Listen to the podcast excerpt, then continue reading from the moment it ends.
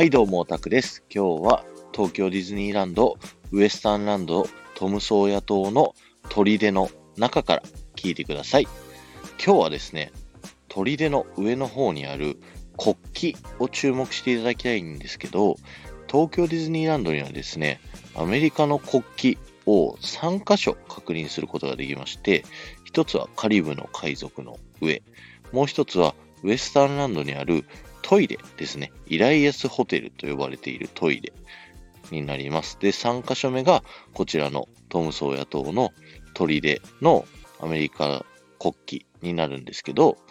こちらですね、正常期、それぞれ全部星の数がですね、